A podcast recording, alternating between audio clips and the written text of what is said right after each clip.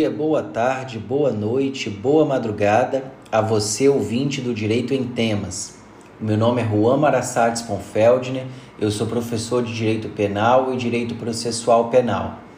E nessa semana eu quero trabalhar com vocês sobre uma teoria muito falada, porém pouco estudada. Trata-se da teoria do direito penal do inimigo. É uma teoria que, como eu disse, é muito falada pelo ambiente acadêmico, mas poucas pessoas realmente estudam essa teoria. E aí eu quero começar perguntando para você: você conhece a teoria do direito penal do inimigo?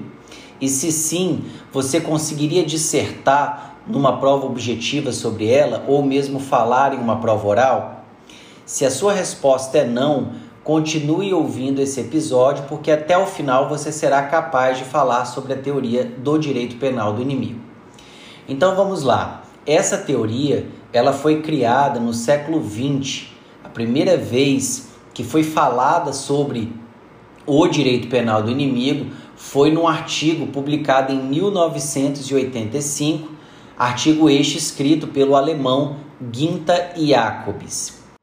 E nesse artigo Jacobs defende a ideia de que o direito penal ele deveria ser partido em dois, de modo que deveria haver um direito penal a ser aplicado ao cidadão comum e um outro direito penal a ser aplicado contra o inimigo, não qualquer um, né, não qualquer criminoso, e sim aquele que deveria ser tratado como um inimigo. E nós vamos exemplificar em seguida. E Jacobs, nesse artigo e posteriormente, ele defende e afirma que a sua teoria estava embasada na ideia de Hobbes, Thomas Hobbes, aquele que escreveu o livro Leviatã no século XVI. E o Hobbes, ele defendia um contratualismo absolutista, né? A ideia de Hobbes era a seguinte: eu deixo de fazer tudo o que eu quero para que o outro também não faça tudo o que ele quer. E nessa época, Hobbes já, veja bem, no século XVI, Hobbes já sustentava que, a depender do crime praticado pela pessoa, ele deveria ser tratado como um violador do pacto social. E aí ele dizia, trazia como exemplo o traidor da pátria. E ele dizia o seguinte: contra o traidor da pátria, contra o violador do pacto social, tudo valeria. Então veja que, de fato, a ideia de Jacobs com o direito penal do inimigo está muito associada à maneira como Hobbes tratava o violador do pacto social. E, Ho e Hobbes não, melhor, é, Jacobs, ele diz o seguinte: o direito penal que deve ser como regra, que deve funcionar como regra geral, é o direito penal do cidadão. Ou seja, é aquele direito penal que reconhece o indivíduo como sujeito de direitos, é o direito penal lastreado na ideia de direito penal do fato, lastreado na ideia de pena e de culpabilidade.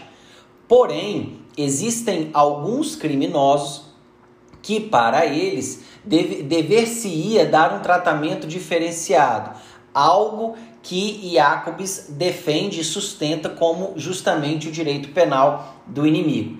E aí o Jacobs vai trazer três exemplos. Ele fala: o direito penal do inimigo para exemplificar, deveria ser aplicado, número um, ao terrorista, número dois, aos criminosos sexuais e número três, àqueles praticantes da, de crimes relacionados com a macrocriminalidade econômica.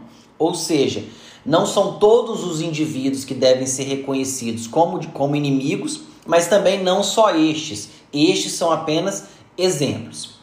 E aí, para você entender melhor a teoria do direito penal do inimigo, eu quero trabalhar com vocês algumas características delas, dessa teoria.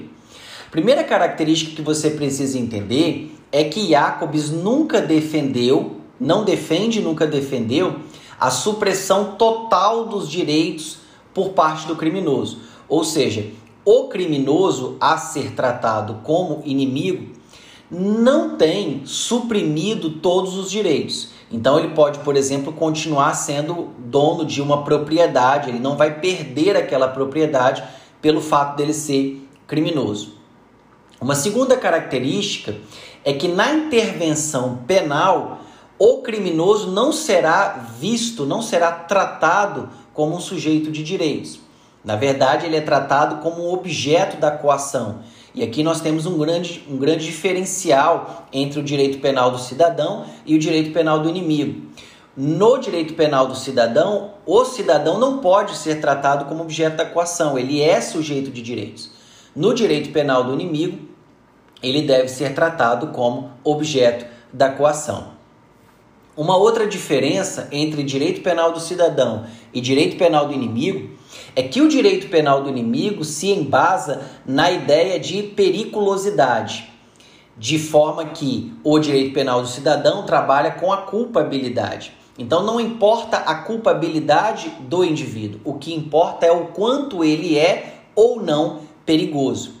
E ainda dentro dessa ideia de periculosidade, o direito penal do inimigo ele não se fundamenta na pena, e sim na medida de segurança. A medida de segurança é aquela que é aplicável no nosso direito penal brasileiro aos inimputáveis por doença mental.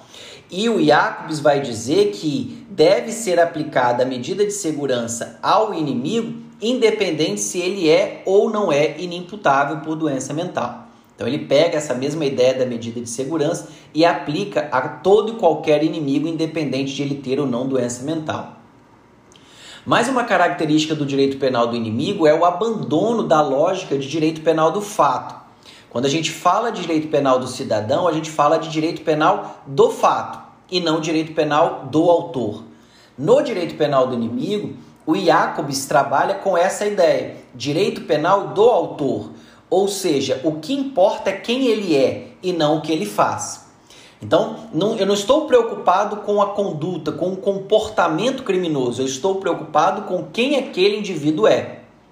E nessa mesma toada, dizendo que a preocupação é quem ele é e não o que ele faz, é que Jacob sustenta a possibilidade de até uma antecipação da punição do criminoso. Ou seja, antes mesmo de ele agir, eu já poderia punir aquele indivíduo, justamente porque está lastreado na ideia de direito penal do autor e não direito penal do fato.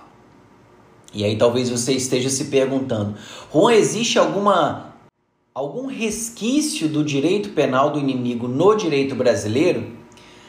Senhores, existe sim.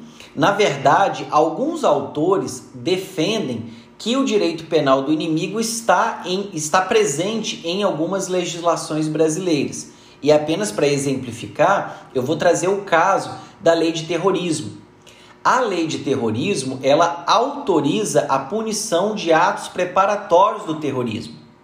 Ou seja, antes do indivíduo praticar o ato de terrorismo, antes de efetivamente ele praticar a conduta de terrorismo, se ele já está se munindo, se preparando para praticar, antes mesmo de ele realizar a conduta, ele já pode, já pode ser punido, é o que a lei de terrorismo afirma. E alguns autores vão defender que, ao permitir a punição de atos preparatórios, a lei de terrorismo estaria trabalhando com a ideia do direito penal do inimigo. Para finalizar, eu quero apresentar para vocês uma, algumas críticas que são é, é, realizadas em relação à teoria do direito penal do inimigo de Jacobs. E a principal delas, que é aquela que eu vou utilizar para demonstrar o quanto se critica essa teoria, porque Jacobs sofreu crítica de é, é, juristas do mundo inteiro, mas a principal delas é porque uma parte da doutrina vai dizer, vai é, identificar uma aproximação da ideologia do direito penal do inimigo trazida por Jacobs à ideologia nazista. Não só a nazista, né, mas a toda e qualquer ideologia que está ligada a regimes totalitários, mas principalmente a nazista. E aí você se pergunta, mas o que, que a teoria de Jacobs tem de próxima à teoria, à ideologia nazista. Essa associação é pelo fato de que alguns autores identificam que Jacobs trata o inimigo como um não ser humano, como uma, um indivíduo que não deve ser encarado como um ser humano. Ele não é uma pessoa, ele não é um ser humano. E é justamente essa ideia é, da, ideia, da ideia nazista, né? A desumanização da pessoa. Só que fique claro que em momento algum Jacobs ele nunca se manifestou de forma a se simpatizar a ideologia nazista. Então, Jacobs não era nazista e nunca se manifestou nesse sentido, mas a crítica da doutrina está nesse sentido, dizendo que Jacobs trata o criminoso ou propõe que o criminoso seja tratado da mesma maneira que o nazista tratava né, os judeus. Ok? Por fim, eu quero estabelecer que a grande maioria dos juristas, não só do Brasil, mas do mundo inteiro, entendem que existe sim a possibilidade de se punir um indivíduo sem suprimir seus direitos, sem suprimir suas garantias, sem tratá-lo como um inimigo, né, como alguém que deva ter seus direitos completamente solapados. Está aí então a teoria do direito penal do inimigo, pelo menos os seus principais aspectos, e agora você conhece essa teoria e consegue abordá-la em alguma oportunidade que você tiver. Um abraço a todos, Deus abençoe sua vida e se você tiver alguma dúvida, pode nos contactar lá pelo Instagram. Um abraço, valeu!